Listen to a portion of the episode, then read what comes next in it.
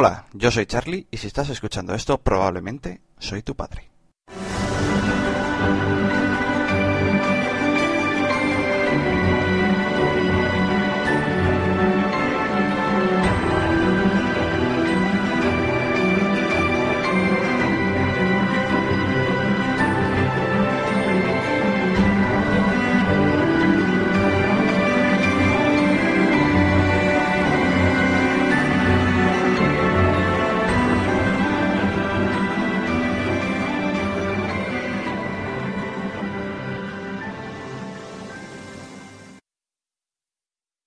Hola chicos, hoy es eh, 13 de noviembre de 2011, eh, son apenas las 9 de la mañana y comienza un episodio especial.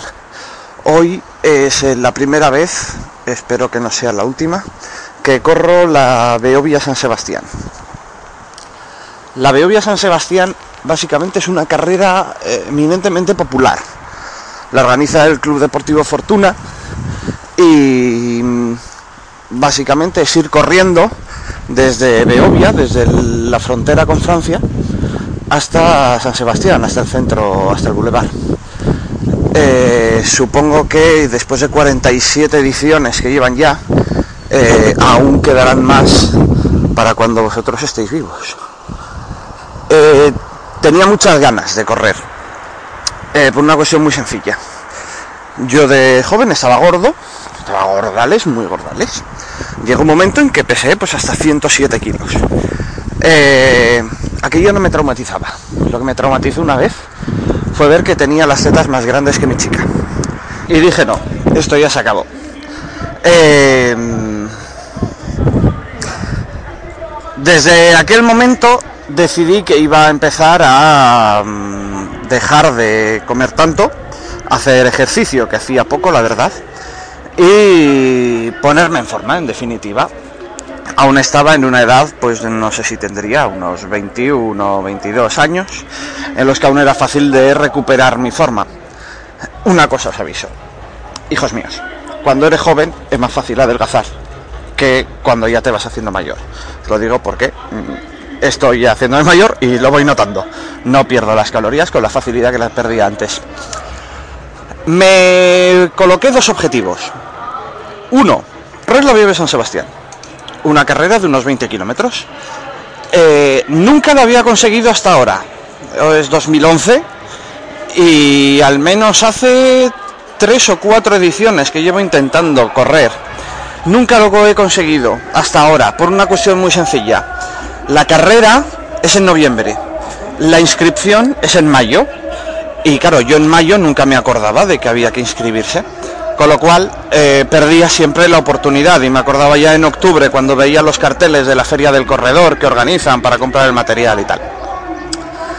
Otro de los objetivos, que ese sí que lo conseguí, fue correr los Sanfermines, pero tranquilos, eso ya dará para un episodio solo, porque ahí también hay bastante chicha.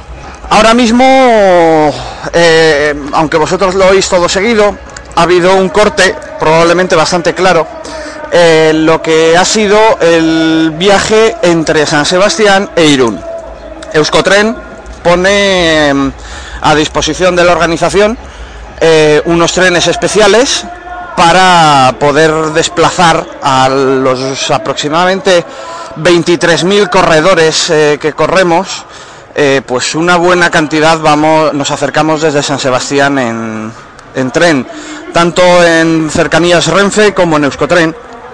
Y yo he tenido que eh, coger uno de Euskotren que me para en Anoeta, me pillaba mejor y había mucha gente, tanta que yo, por ejemplo, el primer tren que he ido a coger, el de las 9.03 parada en Anoeta, eh, ha parado en Anoeta, pero iba petado hasta el culo.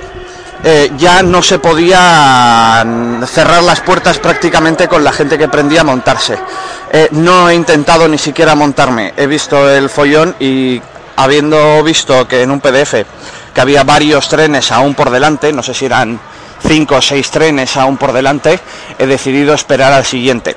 Porque además sabía una cosa. El siguiente, que salía de la estación a las 9 y 11 minutos, ese iba directamente desde Anoeta hasta el puente de, mm, internacional. ya digamos donde nos comunicamos, donde se junta España con Francia. Eh, ahí, en ese día sí que he conseguido montarme, en el de las 9 y 11, y ahí la verdad es que he ido bastante cómodo, he ido al primer vagón y ahí se iba pues con total comodidad, he estado de pie, pero bien. El trayecto en tren la verdad es que se ha hecho largo porque no conocía la ruta, digamos, en tren. Ha estado interesante porque podía ver el camino y tal, pero a mí no se me ha hecho tan largo como a unos compañeros que llevaba franceses, que esos eh, cuando estábamos en pasajes ya creían que habíamos llegado y iban preguntándose entre ellos, ¿hemos llegado ya? ¿Hemos llegado ya? ¿Hemos llegado ya? Pues unos 15-20 minutos. No sé si se han dado cuenta que tienen que correr 20 kilómetros porque llevaban dorsal eh, con números bajos. Uno llevaba el 980 y algo. O sea que ya han corrido otros años y encima han corrido bien. O sea, han corrido rapidito porque iban en el grupo 1 y en el grupo 3. Eh, entonces, de ahí nos hemos bajado en, el puente internacional, en la estación de, del topo, en el apeadero. Ahí la organización también tenía preparado unos autocares de autocares alza que nos han llevado por Francia. Hoy la madre de Dios estoy viendo a un tío vestido con una bolsa de basura de cuerpo entero. Momento trauma. Es que estoy en una zona de entrenamiento. Esto es muy raro. Aquí hay gente muy rara. Hay gente disfrazada de Papá Noel, vale, pero gente con una bolsa de basura como única ropa, mmm, mal rollo. Supongo que será para no perder temperatura o algo. Estará calentando. En fin, y dale y, pasando por delante mío. Joder, qué fuerte. Bueno, eh, lo que os iba contando. He cogido un autobús que por Francia nos ha llevado hasta ya la zona de Beovia, que es eh, la zona donde hay uno de los centros de transporte más importantes de Guipúzcoa, porque al ser la frontera con, entre Francia y España, mm, pues claro, aquí todos los camiones paran a repostar gasolina, aduana, etc, etc, etc. La verdad es que la organización, lo que he visto, está bastante bien montado. Hay muchos baños, pero hay mucha gente con ganas de ir al baño. Eh, a ver, mm, yo como me dijo una vez Chencho, uno de mis antiguos jefes, aquí se viene cagao y meao y yo eh, lo he hecho ya en mi casa tranquilamente y sin generar una cola. Aquí la verdad es que hay una cola bastante grande, pero porque se están concentrando mucho en los sitios. Eh, chicos, os voy a contar un secreto. En estos sitios donde se esperan 23.000 personas, no solamente hay baños en un sitio. Hay varios puntos que los baños están sobresaturados y otros puntos donde los baños, mmm, hombre, tienen un poco de cola, pero un poco. Intentad alejaros de la zona de entrada, de las zonas de acceso, porque eh, cuanto más lejos está del acceso, más eh, menos cola hay eh, para los baños. No sé si a lo largo de la carrera os podré ir grabando algo, quién sabe. Me gustaría decir que no, porque estaré ahí dándolo todo ahí a fuego pero ya lo dudo básicamente porque no he corrido tanto nunca, eh, tanto como 20 kilómetros, es una pasada. Y lo más que he corrido han sido pues unos 12 kilómetros y ha habido zonas en las que he ido andando. Veré lo que soy capaz de hacer. Y la verdad, ahora mismo con acabar la carrera me vale. El tiempo la verdad es que hemos tenido una potra de espanto eh, en lo que a mí refiere. Yo es mi primera carrera y a mí que haya viento sur el cielo esté mm, medio despejado, medio encapotado. Mm, hay, eh, está bastante nuboso, pero mm, se calienta un poco el sol. Eso para mí me va muy bien porque normalmente en esta carrera llueve y hoy no tiene pinta de llover, lo cual me va a venir bastante bien.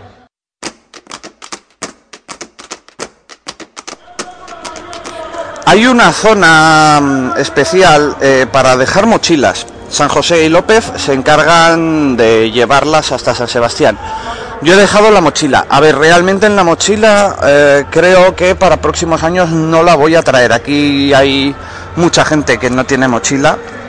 Y realmente yo he traído la mochila solamente para meter una chaqueta que llevaba por encima, pero realmente me voy a tirar una hora y cuarto sin la chaqueta, con lo cual para lo que voy a ganar, mm, pues mira, de momento no he hecho en falta nada. Ahora mismo la verdad es que estoy en un sitio bastante apartado entre un par de camiones para evitar el ruido de fondo que hay del parte de la organización.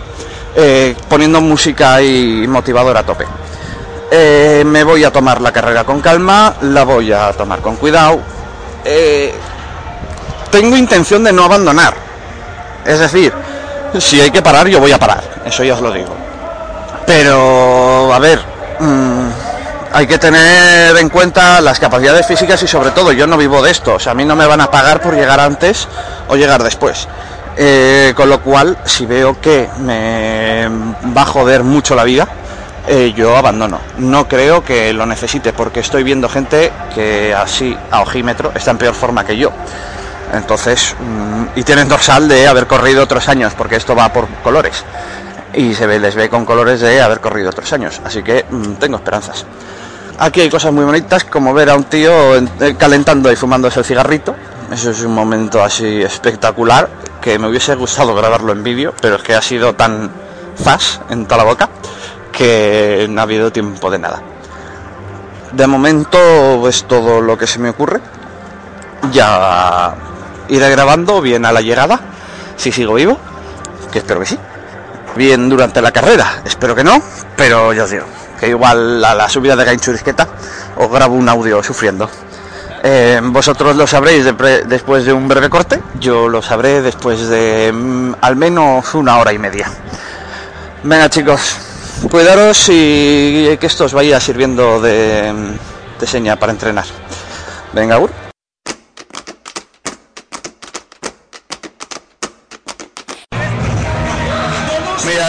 Gente disfrazada de pirata.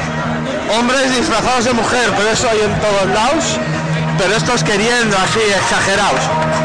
Eh, aquí hay bastante cachondeo. Yo la verdad es que vengo solo y creo que soy de los más serios, porque aquí lo que me está llamando la atención es la cantidad de catalanes que hay y hay muy buen ambiente, ¿eh?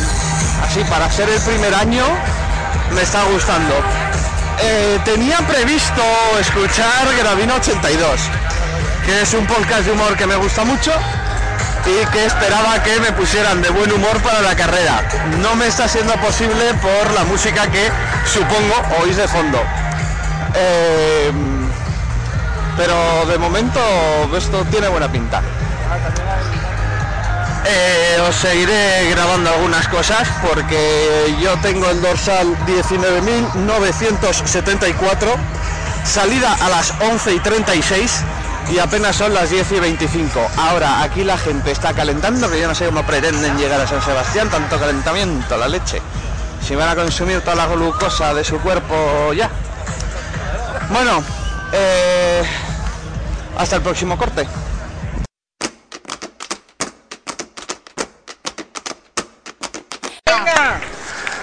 Ya estoy acabando el puerto. Esto cansa un pelín. Lo que oís de fondo es el Edmondo, que me marca los kilómetros que llevo. Esto no lo voy a editar, estoy muy cansado ahora mismo como para pensar en editar. Pero venga. Cuando hagáis esto, tenéis que entrenar más que yo y más puestas arriba, ¿eh, muchachos? Y llevaros una botellita de agua propia, que aquí el agua desaparece.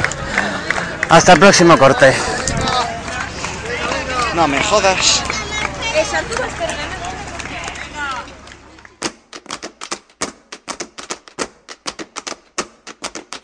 Y no hay más cortes en carrera. A partir de ese momento me dediqué a correr y puntualmente tuitear algo.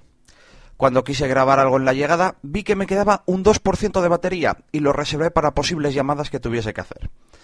La llegada además era como entrar en un túnel multicanal, en el que cogías un pasillo y unos voluntarios de ayuda en acción te retiraban el chip de las zapatillas.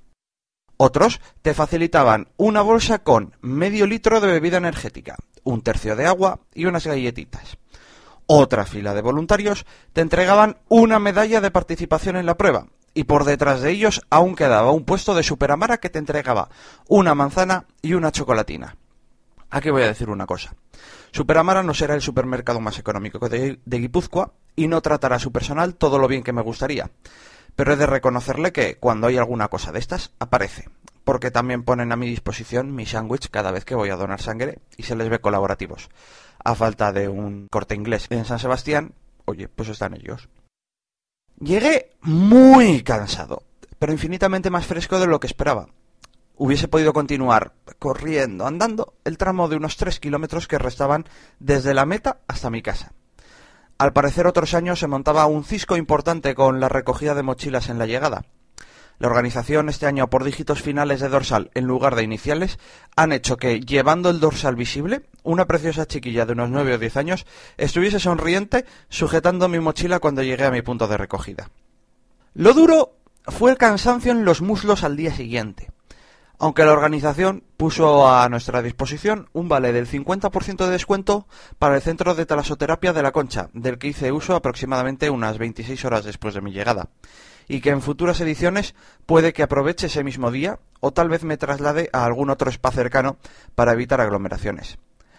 Lo que me resultó curioso fueron las molestias que tuve durante los cuatro días siguientes a salir de la talasoterapia en la planta de un pie y que no era capaz de saber si era un problema óseo o muscular.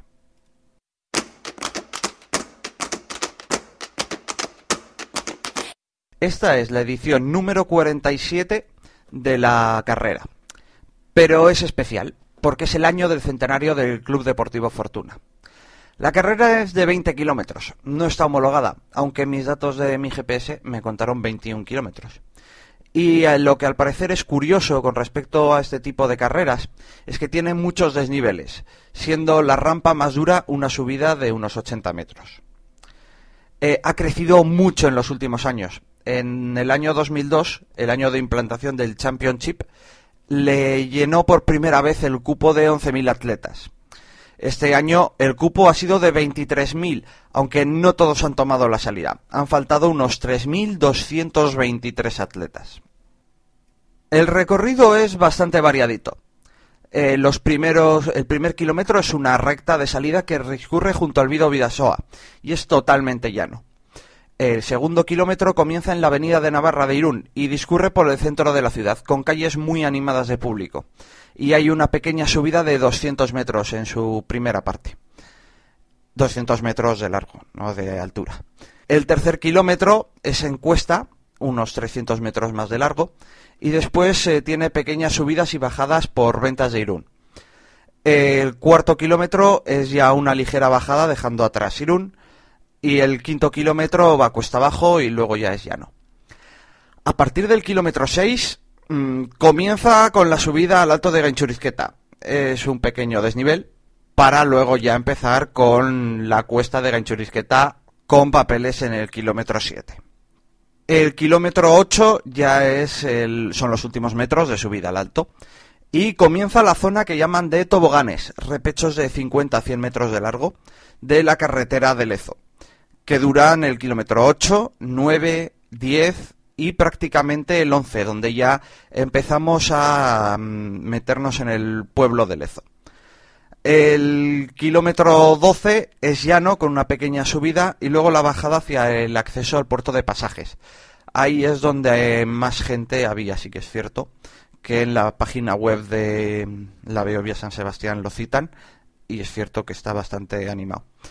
Eh, la entrada en el puerto de pasajes eh, sí que hay que tener cuidado porque hay eh, raíles en el suelo de los trenes que circulan por dentro del puerto y te puedes pegar una toña importante. Yo como ya lo conocía no tuve demasiados problemas. Los kilómetros 14 y 15 son totalmente llanos, pero es lo que se llama el desierto de pasajes. Porque vas por dentro del puerto, no tiene grandes accesos para mm, entrar gente, con lo cual son zonas muy tranquilas y donde sí que notas realmente la soledad de no tener al público como has tenido durante toda la travesía. El kilómetro 16 es la travesía del barrio de Trincherpe. Hay un, puerto, hay un puesto de bebida donde cuando yo llegué ya lo estaban desmontando. Eh, comienza una corta y dura subida al Alto de Miracruz. El Alto de Miracruz eh, tiene mm, una subida bastante importante y hacia el final y comienza la bajada por la avenida de Ategorrieta. En teoría aquí tendría que ya eh, apretarle mucho, pero aunque era cuesta abajo ligera, ya no podía en este punto con mi alma. En el kilómetro 18 ya es la bajada hacia el barrio de, de Gros y la playa de la Zurriola por la avenida Navarra. Y ya sí que es el pasillo de espectadores hasta la meta. El kilómetro 19 ya vamos paralelos a la playa de la Zurriola. Eh, se ve el cursal perfectamente. Y aquí ya es donde se hace eterno porque parece que estás llegando eh, desde que pasas el cursal pero aún te queda un kilómetro hasta llegar a la meta, eh, a la altura de la calle Garibay. Eh, una cosa que desconocía de, las, de este tipo de carreras era la existencia de corredores, en este caso miembros del club Donostia Rack, que ejercen de liebres. Son unos tipos que en esta carrera, por ejemplo, llevan un atuendo especial que hace que por su espalda salga algo parecido a una vela de barco en el que se muestra un tiempo que va desde la hora 20 hasta las 2 horas, para tener una conciencia del ritmo del carrera al que vas. Yo aguanté hasta el puerto de Gainchurizqueta por delante de la liebre de dos horas, pero una vez allí me adelantó y nunca más le vi. Me parece una opción realmente interesante y de cara a futuras participaciones sí que me voy a interesar más en seguir sus ritmos. En cuanto a habituallamiento, beber durante la carrera hay siete puntos a lo largo del recorrido, atendidos por voluntarios de distintas agrupaciones. Eh, precisamente el hecho de que sean distintas agrupaciones se deja notar en eh, cómo son unos puntos y cómo son otros. El habituallamiento previo al puerto de Ganchurisqueta es la puta guerra. Cuando yo llegué ya no quedaban vasos con agua y la gente cogía agua embarrada de cubos que tenía la organización eh, de manera desesperada. Sin embargo, los puestos ejemplares para mí fueron los de Lezo y los de Ategorrieta. Muy bien atendidos y con muchas ganas de colaborar con los corredores. Eh, yo llevaba una riñonera para portar el teléfono y un pañuelo, pero no eran pocos los corredores que llevaban pequeños tubos de bebidas energizantes para alimentarse en los momentos clave, como por ejemplo pueden ser pues, el comienzo de la subida a Gainchurizqueta, que es lo más duro sin duda de la carrera. Eh, los más listos tenían a gente en el recorrido. Aquí sí que noté que especialmente eh, los habituallamientos, digamos, colegas, eh, estaban especialmente en la carretera de Lezo, que te hacían de punto de habituallamiento particular. Tenías a tu primo Manolito en un borde de la carretera y cuando llegabas tú decías, ¡Manolito! que estoy aquí. Y cogía y te daba una bolsa de de agua o algún tipo. Eh, llegué a ver a un tío que se iba comiendo un plátano durante la carrera. O sea, hay muchas formas de habituallarse. El público es mucho a lo largo de todo el recorrido. Eh, por lo visto esto no debe de ser habitual mm, en otras carreras, en esta de siempre. Eh, solo hay dos tramos con poca densidad, que son el centro de la carretera de Lezo y el centro del puerto de pasajes. Pero tanto al principio de la carretera de Lezo como al final, eh, la gente sale a aplaudir y a ver cómo unos gilipollas vamos sufriendo cuando podríamos estar un domingo por la mañana pues, tocándonos los huevos a dos manos. En el dorsal, debajo del número, aparece el nombre de pila. Y son muchos los espectadores que se fijan para animarte llamándote por tu nombre, lo que le da un plus a la animación. Yo al principio, de cuando salí de Irún y algunos me gritaban, venga Carlos, venga Carlos, te juro por mi vida que yo no entendía nada. Porque yo sí, vi que debajo del número venía mi nombre, pero venía relativamente pequeño. Y al principio sí que creí que podría ser, pues, algún conocido, algún cliente que yo en ese momento no era capaz de reconocer. Luego ya, cuando durante toda la carrera me empezaban a llamar Carlos, dije, esto tiene que ser por el que me ven en el dorsal, porque si no, no hay otra. Eh, yo, eh, por primera vez, utilicé un programa para monitorizar eh, esta carrera. Yo ya utilizaba antes otro programa, el RunStatic, pero por recomendación de Deco de Dantesco Podcast, eh, que sé que había probado varios programas, eh, le pregunté el día antes a ver qué programa había usado finalmente y me recomendó Endomondo. Eh, el Endomondo monitoriza la posición GPS del móvil, la velocidad y distintos parámetros, como puede ser pues, la música que vas escuchando. Según Endomondo, mi carrera cubrió 21 kilómetros 20 metros en 2 horas 19 minutos 27 segundos, lo que arroja una media de 6.38 mm, el kilómetro. La diferencia en tiempos con respecto al tiempo oficial ya la he detectado y es que era la primera vez que lo usaba, y por defecto el sistema pausa el tiempo cuando paro, por ejemplo para orinar en la hierba en la carretera de Lezo, o cuando voy muy lento. Lo que no entiendo es la diferencia de un kilómetro, ya que, si bien es cierto que muchas curvas las cogí abiertas dejando el lado cerrado a los que corrían más que yo, eh, no entiendo la diferencia de un kilómetro eh, con respecto a otros corredores, como por ejemplo Carlos Belio, que utilizaba otra aplicación en la que usaba yo antes, el Runtastic, y que sí que le salieron 20 kilómetros. Eso tengo que investigarlo.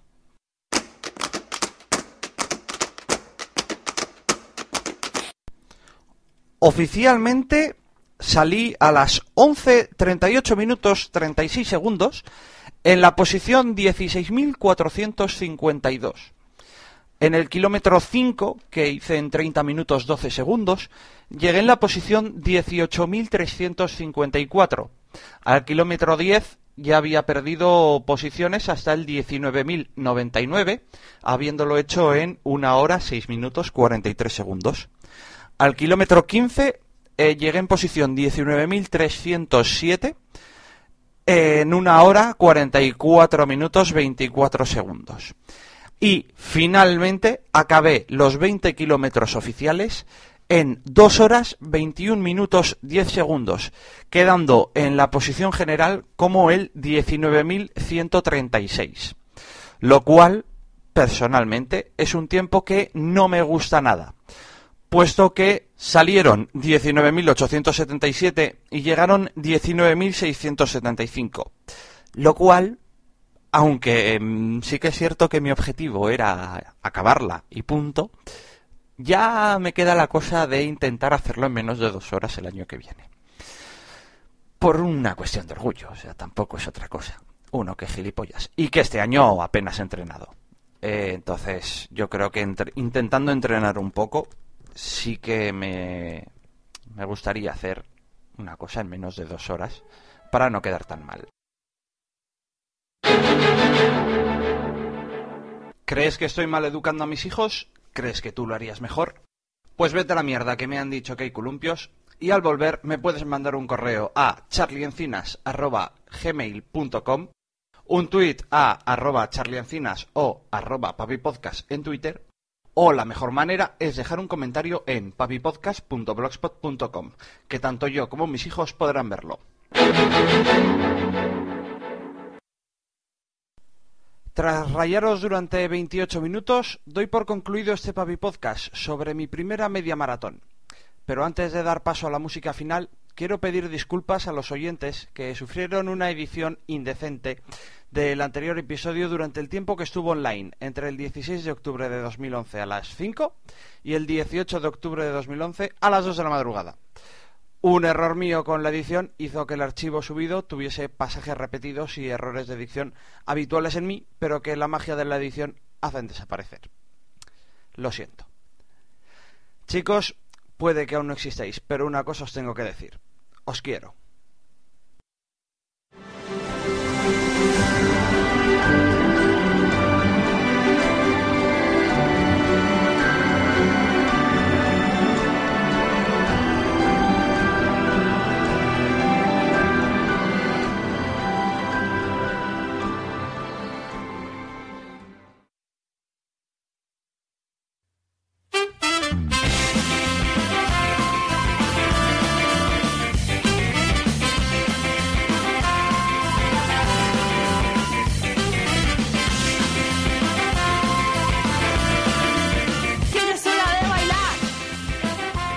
si eres una persona que por sorpresa ha caído en este podcast y no sabes al que nos dedicamos, si te ha gustado esta musiquita, te ha encandilado y te vas a juntar a nosotros, que sepas que somos un podcast donde salen todos los demás. Bueno, ya lo vas a ir viendo. Prepárate, amigo, amiga, perro de compañía, porque comenzamos Podzap y este no es un podcast normal porque es el número 30. Os voy a presentar un podcast que podría haber entrado en nuestra sección de recomendaciones, pero quería yo tenerlo aquí porque me hacía mi ilusión. Bueno, el podcast se llama Papi Podcast, que, hombre, si lo llevas al término reggaetonero, puede ser ahí en plan papi, papi, papi, pero no. Oy, oy, oy. Es un podcast eh, en el que el podcaster en sí eh, le cuenta las cosas como a su futuro hijo, como a un hijo que él piensa que ya va a tener. Entonces le cuenta un poquito las cosas a través de un podcast. Una idea muy original, ¿Cómo conocía vuestro podcast? efectivamente, pero el hijo todavía no ha nacido. En sí, estará en pensamiento, todavía no está en obra. ¿O no? Bueno, no sé. Pero que me parece una idea muy original si luego se la llega a mostrar al hijo, claro. Pero bueno, lo primero que a mí me ha llamado la atención del podcast es cómo empieza, cómo empieza el podcast. Y ahora vamos a escuchar un corte muy muy pequeño y me vais a decir a qué os suena. Vamos a escucharlo. Hola, yo soy Charlie y si estás escuchando esto, probablemente soy tu padre. Bueno, yo escuché este trozo de podcast y la verdad es que me quedé un poco anonadado. Me lo hubiera esperado más con voz de... Hola, soy tu padre. Hubiera quedado mucho mejor. Bueno, está, está genial, ¿eh? está, está genial el corte. ¿eh? La verdad que te acojona y todo, ¿eh? Aun con esa vocecilla que tiene, te acojona, ¿eh? Es que por eso yo entré al podcast y esperé y de repente me encuentro tal y digo, pero pero pero esto pero esto qué es? Mi padre. Digo, ¿el mío o de quién? Bueno, me quedé un poco traumatizado, pero no, eso era un poco gracieta porque me recordaba a Star Wars y todo el rollo este, pero luego la verdad es que el podcast está muy interesante y vamos a poner otro corte de este mismo podcast en el que te explica lo que es un podcast. Lo explica de una manera sencilla que yo creo que ya a todo el mundo le va a quedar claro, claro. Así que vosotros, tres, que no tenéis ni idea de lo que es un podcast, porque estáis aquí, porque tiene que haber de todo, no tenéis ni idea. Vosotros os ponéis delante del micrófono del SingStar y ya estáis aquí hablando. Eh, Ahí hay revolución. Eh, bueno, pues atender por si acaso os quedaba alguna duda de lo que es un podcast. Porque es un podcast, eh, lo está explicando para su hijo. O sea, que tiene que ser, tiene que estar chupado. Vamos a oírlo. Es lo primero, ¿qué es un podcast? Hola, ¿me estás escuchando? Yo estoy grabando un podcast, de modo que ya sabes un poco de qué va. Estamos en verano de 2011 y aún hay gente que se empeña en discutir qué es un podcast. No seré yo quien siente cátedra, pero para mí un podcast es un archivo de audio, generalmente, aunque te acepto vídeo, creado para distribuirse por Internet como medio principal, que aprovecha la posibilidad de sindicación. Joder, cuánto sabe vuestro padre, que podría decir suscripción, pero se las da de técnico para que el creador del archivo y el receptor tengan un sistema automatizado para compartir los archivos. Vale, esto has explicado suena duro, lo sé. Lo que hace un pod- que un podcast me resulte aceptable es que cada cierto tiempo un creador genere contenido de audio y yo pueda recibir sus programas, episodios o como los quiera llamar de forma sencilla. Yo escucho muchos programas de radio, pero en diferido. Ese es un podcast, ¿y qué más da?